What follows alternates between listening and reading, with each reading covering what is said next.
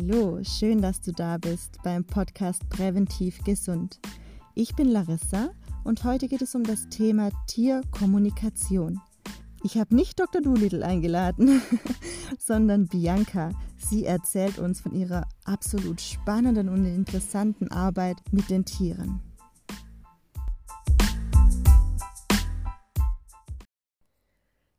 Ganz kurz vorneweg noch, das Gezwitscher im Hintergrund ist von den fröhlichen Vögeln von Bianca.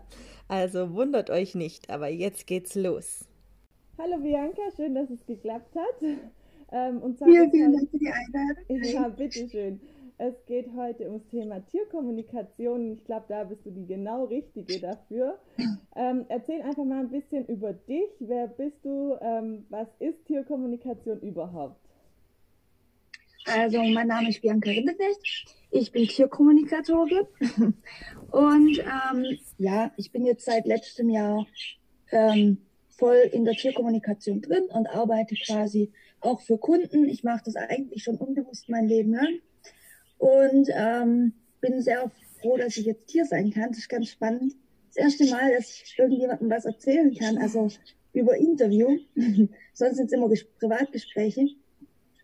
Ähm, ja, Tierkommunikation ist quasi Telepathie, also das telepathische Sprechen mit Tieren. Ähm, das ist quasi, wir sprechen und fühlen und hören auf Distanz.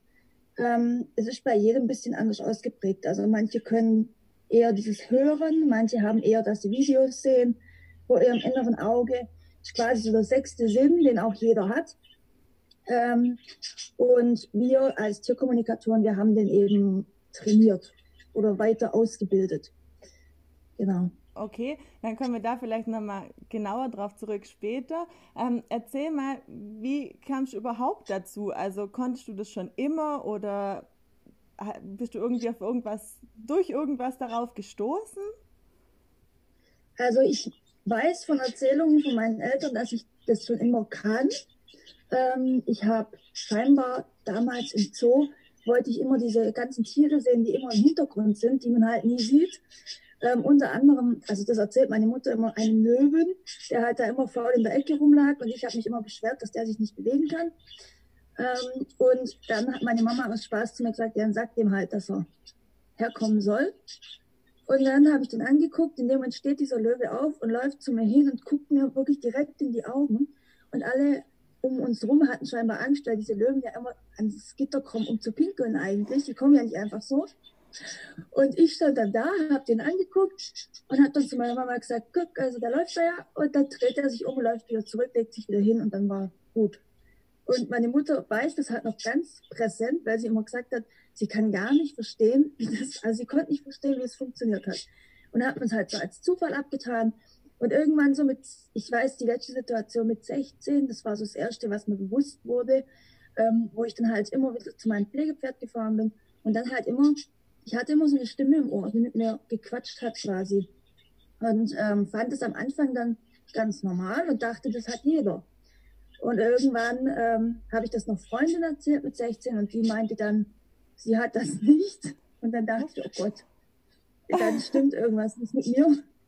Und dann habe ich das komplett wieder abgestellt und habe halt versucht, diese Stimme immer wieder wegzudrücken, weil ich dachte, das kann ja nicht sein. Also du hast ja nicht mehr alle Tassen im Schrank, ganz salopp gesagt. Ja, und dann irgendwann mit 18, 19 kam eine Bekannte zu mir und meinte zu mir, ja, sie hat hier ein Buch, das wird sie mir gerne in die Hand drücken. Und wir hatten davor noch nicht gesprochen. Und drückt mir ein Buch über Tierkommunikation in die Hand. Das erste, das es damals dann gab. Es gab ja noch nicht so viel Internet und so viele Recherchemöglichkeiten. Ja, und dann hat sie mir das in die Hand gedrückt und dann habe ich das gelesen und habe zum ersten Mal gemerkt, okay, ich bin normal. Also es gibt's wirklich. ja, und dann habe ich das durch das Buch weitergemacht und hatte dann auch eigene Tiere zum Üben, Pferde, meine Haustiere und ähm, ja, habe das dann immer weiter, immer weiter. Habe das dann am Anfang nur für Freunde gemacht, eben so privat, einfach so ein bisschen. Und dann irgendwann dachte ich, okay, jetzt gibt so viele Anstöße eben auch von den Tieren, die dann irgendwann da stehen und sagen, gesagt haben, hey, du musst allen helfen, du kannst nicht nur uns helfen, du musst rausgehen und musst auch den anderen helfen und dann bin ich in die Selbstständigkeit gegangen. Interessant, Wahnsinn. Aber wie ist es, also wurde das von deinem Umfeld immer einfach akzeptiert, dass alle gesagt haben, ja, okay, gibt es bestimmt, ähm, du redest da kein Quatsch? Also ich weiß auch aus Erzählungen, dass äh, meine Oma das immer ganz spannend fand und entdeckt hat, auch so nach Reitstunden oder so, dass ich dann immer da stand und mit dem Pferd noch geredet habe. Und wir haben zum Glück eine Bekannte im Umkreis, die kann das in gewisser Weise auch. Und die hat dann immer gesagt, red es ihr ja nicht aus, die, die kann das. Also red es ihr ja nicht schlecht. Es hat nie jemand gesagt, du bist nicht normal. Hat nie jemand zu mir gesagt, aber es war schon so, dass ich halt an mir selbst gezweifelt habe, weil ich halt gemerkt habe, die können das nicht. Also ich kann das, aber warum kann das meine Mutter nicht? Oder warum kann das meine Schwester nicht? Aber ähm, es war nie so, dass man mich das irgendwie mir das ausgeredet hätte. Und jetzt ist es so, klar, manche Dinge sind dann schon ein bisschen so, dass sie dann da sitzen und sagen, hä, das kannst du doch gar nicht wissen, wie ging denn das jetzt, hä? ähm, aber ansonsten ähm, sind sie voll dabei und es heißt dann auch immer, ah, kannst du mal kurz fragen und hier und guck mal, da ist was komisch und kannst du kurz oder auch gerade Silvester jetzt, wo es war, ähm, kam meine ganz kleine Schwester zu mir angerannt und meinte, sag ja den Katzen, dass sie drin bleiben sollen. So Sachen. Also wir sind da eigentlich ähm, ganz gut dabei. Bei Freunden war es so, dass es sich aussortiert hat. Also die haben das natürlich nicht so angenommen. Da war es bei vielen so, dass, wo ich das denen erzählt habe, hat man dann plötzlich nichts mehr von dem oder den, derjenigen gehört. Aber ansonsten, ja, hat eigentlich alles seinen Weg gegangen, wie es sein sollte. Ja, ich denke, es hat dann auch einfach so seinen Grund, dass es aussortiert wird. Und ich habe auch das Gefühl, es ist ja, so ein ja. ganzes Leben lang sortiert sich das einfach aus. Ja, also ähm, ich sehe das auch nicht negativ. Klar, es ist in dem Moment dann immer schade, weil man sich nicht verstanden fühlt von, vom Umfeld oder von den Freunden, aber ähm, im Endeffekt auf lange Frist gesehen gehst du deinen Weg und hast dann die Wegbegleiter, die für dich auch da sind. Ohne jetzt. Genau, und die hätten einfach nicht dazu gepasst. Ja. Genau, genau. ja, so sehe ich es auch. ähm, wie ist es, kann man die Tierkommunikation mit allen Tieren machen? Also ich sage jetzt mal von, vom Käfer bis zum Elefanten. Ja, also ich habe auch schon mit einem Regenwurm gesprochen, der auf dem Boden Nein. ja, Wahnsinn. Okay. Ja, die legen ja nach, ähm, nach dem Regen oft auf dem Asphalt. Und der hat mich dann ähm, quasi gebeten, den aufzuheben. Und hatte dann aber doch Angst, dass es ein Vogel ist und hat sich dann totgestellt. Das war ganz witzig. Das Ding war, ich wusste nicht, dass Regenwürmer hart sein können. Der, der hing dann so und ich hat, konnte den so greifen und dachte, es war mir selber fast unheimlich, obwohl ich ihn dann in die Wiese gelegt habe war das so ein Durchatmen und dann äh, weg. Ach, verrückt. Ja, das wusste ich auch nicht, dass die hart wird. ja, verrückt. Also, obwohl er dann eigentlich dich angesprochen hat direkt, war es dann für ihn trotzdem so eine automatische Reaktion nee, das, wahrscheinlich. Also die, waren, die waren zu dritt. Die waren zu dritt und der eine hat mich angesprochen und die anderen zwei dachten irgendwie wahrscheinlich, es ist ein Vogel oder so. Okay. Und fanden es dann nicht so Bombe. okay, ja, total spannend. Ähm, ja, aber es geht mit allen Tieren. Okay. Mhm. Wie ja. ist es denn, geht es denn auch mit verstorbenen Tieren? Ja, geht auch. Okay, also auch. es geht auch mit verstorbenen Tieren. Ähm, da ist es allerdings so, ähm, also man kann Tiere ja auch fragen, ob sie schon gestorben sind. Also noch oder ähm, bist du schon verstorben? Ähm, da ist es aber, finde ich, so, ähm, das ist so, das muss einem liegen. Also mir persönlich liegen vermisste Tiere nicht so, nicht weil ich es nicht machen möchte, aber weil es einfach auch eine sehr, sehr, sehr emotionale Sache ist, wo die Menschen dann auch extrem mitgerissen werden ähm, und man die Menschen auch extrem natürlich auffangen muss. Und ähm, wie viele Anfragen ich für vermisste Tiere kriege, ist echt äh, der Hammer. Und ich leite da zum Beispiel immer an Kollegen weiter. Mhm. Weil ich einfach sage, ich bin eher so für wirklich schon verstorbene Tiere, für äh, die Tierkommunikation. Ich bin vor allem auch so spezifisch auf äh, Tiere, die ich ganz, ganz viel mache. Und ähm, ja, das Thema verstorbene Tiere ist eigentlich ganz spannend. Da ist es aber auch so, also da muss man auch mal aufpassen, wie man sagt. Also die Kommunikation mit den Tieren ist eigentlich immer das kleinste Problem. Das Problem ist immer, das dann rüberzubringen, was die dann sagen. Einfach, weil einfach verstorbene Tiere, das was Emotionales. Wenn jemand sagt, ich möchte, dass du mit meinem Tier sprichst, das verstorben ist, dann hat dieses Tier einen festen und ähm, wichtigen Platz innerhalb dieser Familie. Und dann ähm, ja, muss man immer gucken, wie weit bringt man es rüber. Und auch, ähm, wie viel geht. Also es gibt öfters auch mal Situationen, wo ich dann Pause mache, wo, ich, wo dann die Person am anderen Ende so nach zehn Minuten dann einfach so mitgerissen wird mit diesen, äh, mit diesen Gefühlen, dass ich dann immer sage, okay, sollen wir eine Pause machen? Dann machen wir kurz Pause, legen auf, wahrscheinlich geht's weiter. Mhm. Okay. Genau. Ähm, ist es so, dass auch mein Tier gar nicht sprechen wollte, also dass du Kontakt aufnehmen solltest und ähm, es hat sich geweigert und dachte so, was geht denn jetzt? ich mache da nicht mit. Also ehrlich gesagt, vor zwei Monaten hätte ich noch gesagt, nein. Ich muss dazu sagen, bei Kundentieren wirklich nein. Also die Kundentiere sind immer voll dabei. Aber meine eigenen, die sind manchmal so, dass sie da stehen und sagen, oh, nee, ich habe jetzt keine Zeit, jetzt nicht schon wieder. Ähm, und vor allem, ähm, also ich habe jetzt ein relativ neues Tier, ich habe ein Pferd und der ähm, ist mein, auch mein Lehrer hier gerade. Der ist auch öfters so, dass der, also wenn der beleidigt ist, redet er nicht mehr mit mir. Dann kann ich da machen und tun, was ich will. Und dann nach, nach einem halben Tag kommt er wieder an und sagt, ach übrigens, jetzt können wir weitermachen. Ja, also, verrückt. Jetzt muss ich leider zugeben, ja, gab's schon. ähm, wie ist es denn, kann man da jetzt auch sagen, dass es die Erziehung vom Tier so ein Stück weit ersetzen kann, auch wenn man da dich mit mhm. einbezieht? Gar nicht. Also natürlich kann man fragen, also bei einem Hund zum Beispiel, warum haust du ab? Gibt es einen Grund? Ähm, kann ich das irgendwie besser voraussehen oder kann ich irgendwas ändern an meinem Tun? Aber es geht nicht, dass jemand, also es gab schon Menschen, die kamen an und meinten so, ja, es wäre ganz gut, wenn mein Hund bei Fuß könnte. Ähm, das wäre jetzt so mein Auftrag. Weil ich stand da und dachte so, ich bin kein Tiertrainer. Also ich bin Tierkommunikatorin mhm. und bin nicht die, die den Hunden da jetzt noch was beibringt. Das geht auch gar nicht. Also Tierkommunikation ersetzt niemals Erziehung. Okay. Niemals. Ja, ist vielleicht wichtig nochmal zu sagen. ja, kommt sehr oft leider. Das denke ich. Ähm, wie ist es denn mit Krankheiten? Also kannst du jetzt Krankheiten diagnostizieren dann beim Tier? Ähm, ich darf sie nicht diagnostizieren. Also zum einen kann ich es nicht ähm, und zum anderen darf ich es nicht. Ich kann ähm, sagen, es schmerzt oder es zieht in der Schulter, weil ich das an meinem eigenen Körper spüre. Also ich kann die Stelle sagen, aber ich kann nicht sagen, der Hund hat Arthrose. Okay. Sowas geht nicht. Also ich darf das auch gar nicht. Dafür sind Tierärzte da und äh, Tierheilpraktiker und äh, Osteopathen. Ich darf das nicht und mir ist auch immer ganz wichtig, wenn ich spüre, dass ein Tier was Körperliches hat, ich sage immer dazu, bitte geht noch zum Tierarzt und lasst es abklären, weil ähm, es braucht dann einfach eine Diagnose, ähm, dass man da einfach dann helfen kann. Mhm. Ja, ich denke, das ist auf jeden Fall immer sinnvoll, da auch einen Tierarzt ähm, dazu zu ziehen. Ja, und also kleinere Dinge, wenn es zum Beispiel kalt ist und dem Hund zieht es da immer yeah. Rücken und der Hund bittet um eine Decke, zum Beispiel jetzt, dann äh, braucht man natürlich auch nicht so einen Tierarzt. Dann geht man zum Fressnapf, kauft sich die Decke und dann gut. Aber ähm, ja. wenn es wirklich was ist, wo ich sage, okay, das hält über das ganze Jahr an, habe ich so den Eindruck, dann wäre Tierarzt doch ratsam. Ja. Hm. Also wie läuft das jetzt ab? Wenn ich sage, ich würde das gerne mal mit meinem Tier machen, dann kontaktiere ich dich und was brauchst du dafür dann? Oder wie, wie kommst du dann in die Kommunikation mit dem Tier?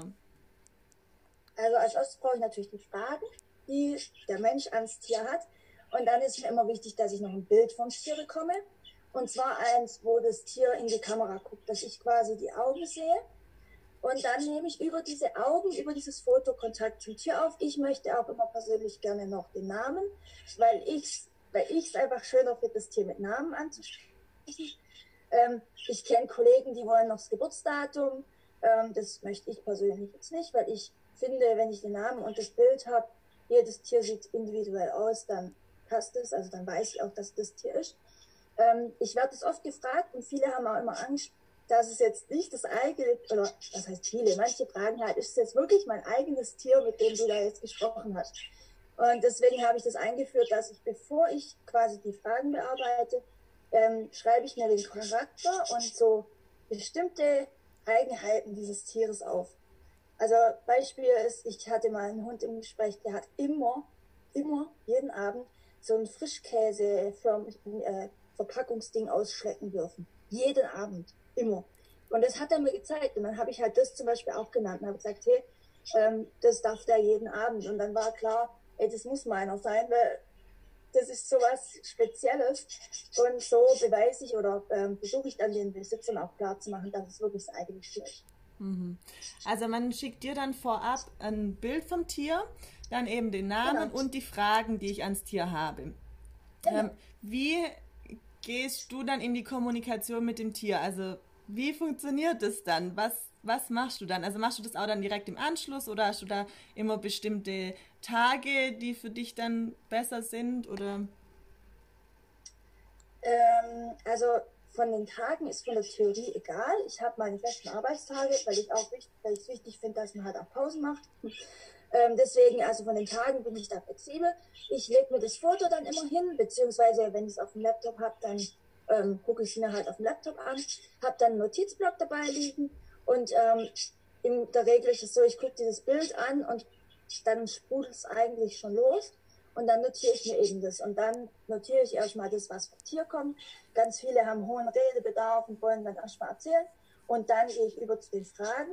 Ähm, ja, wie das funktioniert, es funktioniert eigentlich bei mir über die Augen. Ich gucke in die Augen des Tieres und in dem Moment habe ich quasi die Verbindung zu diesem Tier und kriege über Distanz eben ähm, die Bilder übermittelt, fühle Dinge, die das Tier gefühlt hat, höre dann auch oft Dinge, die das Tier hört oder gehört hat und ähm, kann dann so ähm, meine gedachten Worte quasi an das Tier weiterleiten und das Tier kann seine Worte äh, zu mir übermitteln. Okay, Wahnsinn. Ja, total spannend für jemand, der das eben nicht kann, ist das echt ähm, eine ganz andere Welt, gell? Also total ja. spannend. Und ähm, jetzt kann ich vielleicht auch noch aus meiner Sicht sagen, da ich habe ich es ja mit dir auch schon öfter gemacht mit meinen Mini-Picks und äh, der Preis errechnet sich ja dann immer auch ein bisschen daran, wie viele Tiere sind und ähm, genau. wie viel wie viel Fragen werden gestellt. Genau, ist schon ja. richtig so, oder? Genau, das stimmt so. Ähm, ich habe eigentlich so einen Pauschalpreis, wo ich sage, für so und so viele Fragen ähm, so und so viel Euro. Aber ähm, klar, es gehen immer mehr Fragen, es gehen natürlich auch weniger Fragen. Und ähm, ich habe auch eigentlich immer, um nochmal auf den Termin oder auf die Zeiten zurückzukommen, ähm, ich habe auch immer irgendwelche Notfalltermine übrig. Also es ist auch immer so, dass ich dann irgendwie mal noch einen Anruf kriege, wo es heißt, oh, kannst du mal kurz? Und ähm, bei sowas ist dann natürlich auch nicht so, dass man, wenn es eine Frage für Notfall ist, zahlt man natürlich nicht den Preis wie für fünf Fragen. Es wird natürlich anders berechnet, ist ja ganz klar. Ja, okay. Ähm, jetzt hast du ganz am Anfang vorher mal gesagt, ähm, dass es so, also bist du in die Richtung gegangen, eigentlich man verlernt es oder jeder könnte es so. Also kann ja. es wirklich im Prinzip jeder lernen? Es kann wieder jeder lernen, ja. Also ähm, jedes Kind kann es, also Kinder können das in der Regel bis sechs Jahre und dann, ähm, oder wenn die Eltern es ausreden, dann schon früher nicht mehr, aber in der Regel können Kinder das bis sechs Jahre ähm, und dann, ich sage immer, dann, dann fällt so ein Schleier so über diese Kinder drüber, wo die das dann einfach von der Gesellschaft her nicht mehr akzeptiert kriegen, wo die selber dann irgendwann mit dem Kopf dastehen und sagen, hä, wie, wie geht das jetzt? Also ganz komisch. Ähm, aber im Grunde kann es jeder wieder aufwecken. Und es gibt ja auch, es ist so dieser sechste Sinn. Oder ähm, diese, ich sage immer, diese Blitzgedanken, die man hat. Also ähm, das wirst du auch kennen. Wenn du deine äh, Tiere anguckst, hast du manchmal das Gefühl, äh, jetzt fällt mir gerade das und das ein. Das ist quasi schon das. Das ist genau das. Und wenn du das weiter ausbauen würdest, dann würde da immer mehr dazu kommen.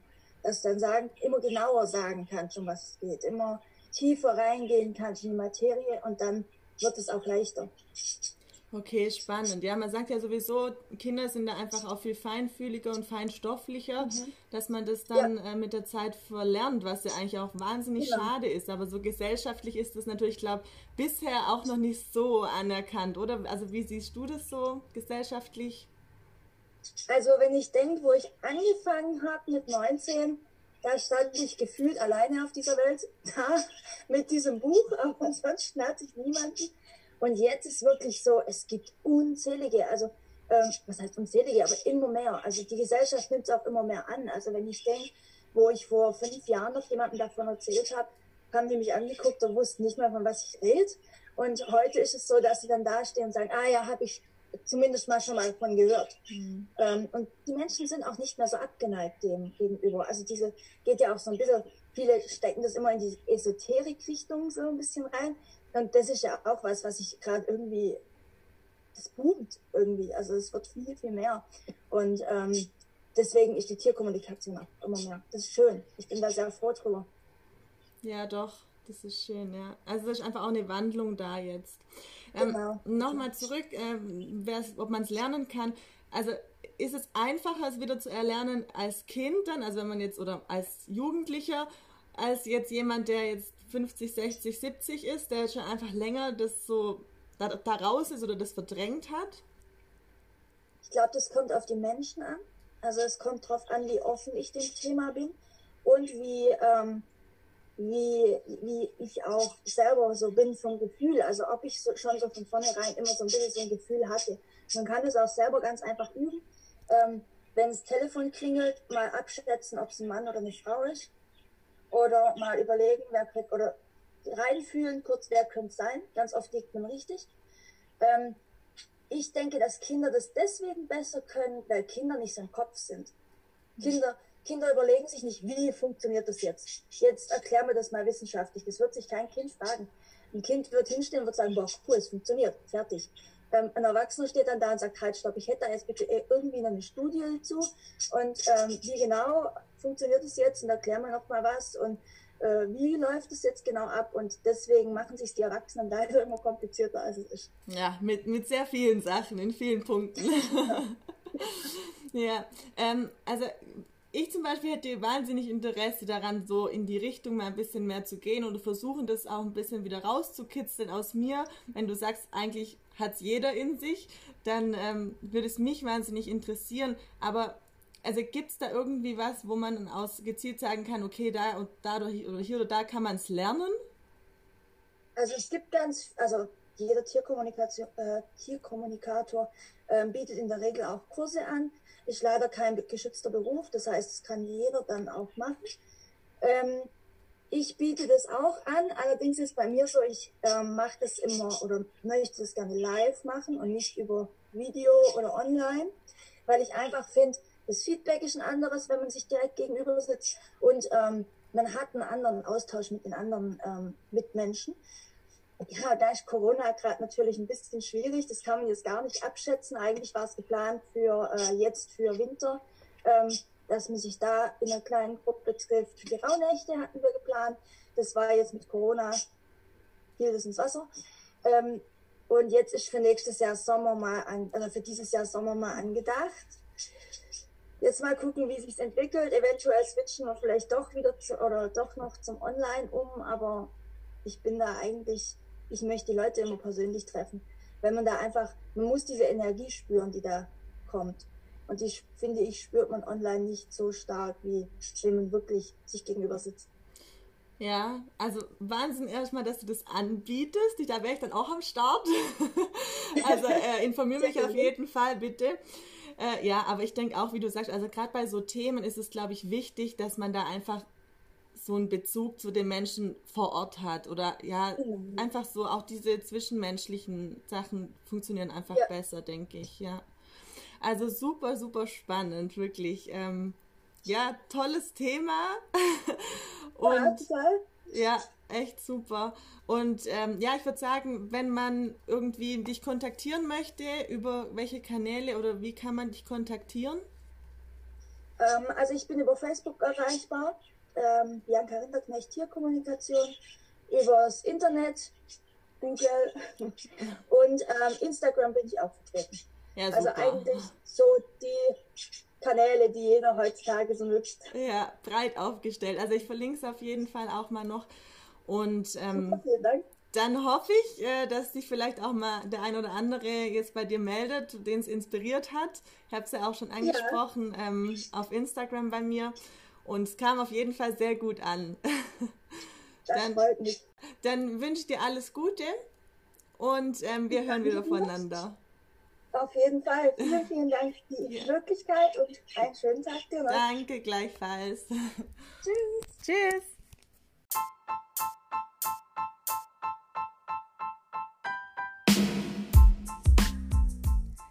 Wow, hättest du das erwartet von dieser Folge? Ich bin total baff. Lass uns gerne auf Instagram austauschen und gib mir gerne Rückmeldung zu dieser Folge. Mein Instagram-Name habe ich dir in den Show Notes hinterlegt, sowie auch die Kontaktdaten zu Bianca. Du kannst sie dort kontaktieren und mit deinem Tier eine Kommunikation aufbauen.